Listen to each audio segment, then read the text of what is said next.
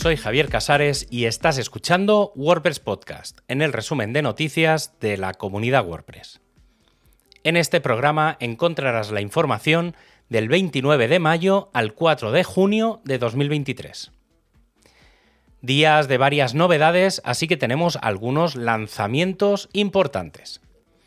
El primero es el de WP CLI 2.8, que llega con unas semanas de retraso y que da soporte completo a PHP 8.1 y PHP 8.2.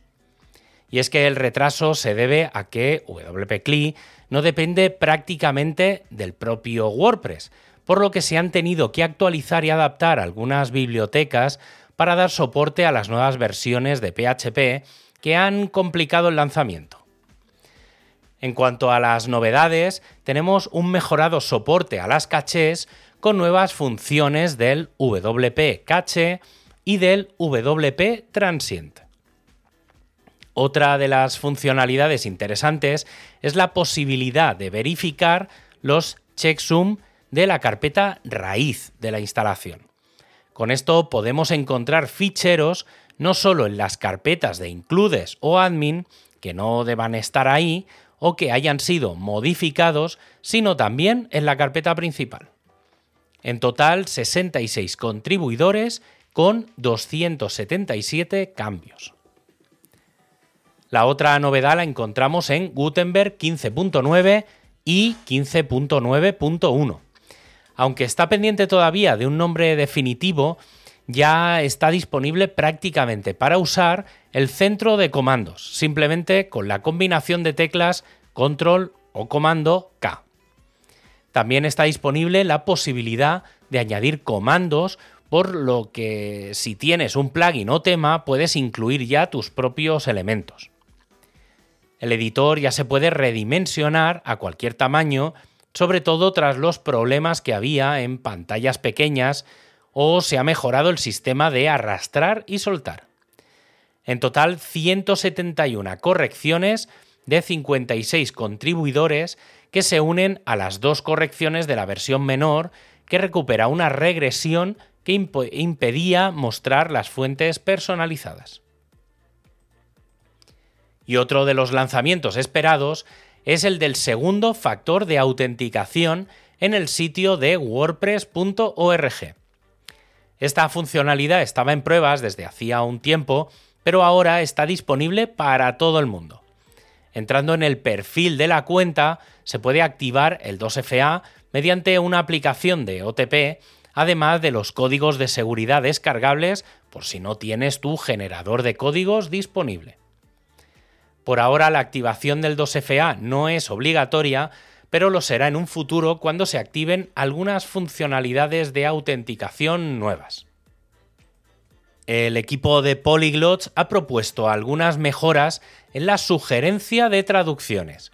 Y es que cuando se plantea una traducción, aparte de las posibles sugerencias exactas de traducciones similares o de las traducciones automáticas de OpenAI o DeepL, tenemos las traducciones de otros idiomas que estaban ordenadas alfabéticamente.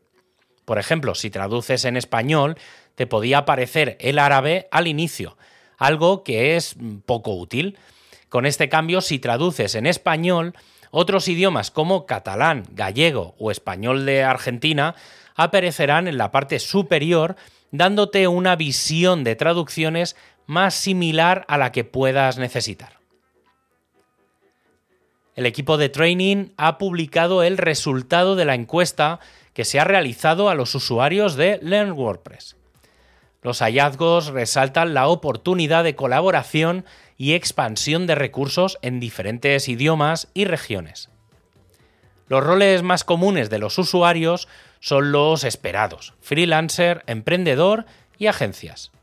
A la hora de elegir una forma de aprender, los factores más importantes son el tiempo que lleva y cómo se entrega el contenido. La gente también tuvo algunas quejas como la falta de estructura, contenido en su propio idioma y explicaciones más claras. Otro de los elementos importantes que se ha discutido bastantes veces es el de tener certificaciones oficiales. El equipo de soporte está planteando seriamente el uso de herramientas de inteligencia artificial como complemento a los foros y otras herramientas de soporte. Muchas personas están ayudando de estas herramientas y haciendo pruebas, pero no acaban de ser totalmente fiables en cuanto a las respuestas, ya que hay elementos novedosos que no contemplan los modelos de datos. Encontrar un punto medio entre el uso de las herramientas y las respuestas correctas, entre un uso adecuado y evitar el spam, son algunos de los puntos a encontrar antes de su integración. Y para acabar, ya sabes que tienes todos los enlaces para ampliar la información en wordpresspodcast.es. Un abrazo y hasta el próximo programa.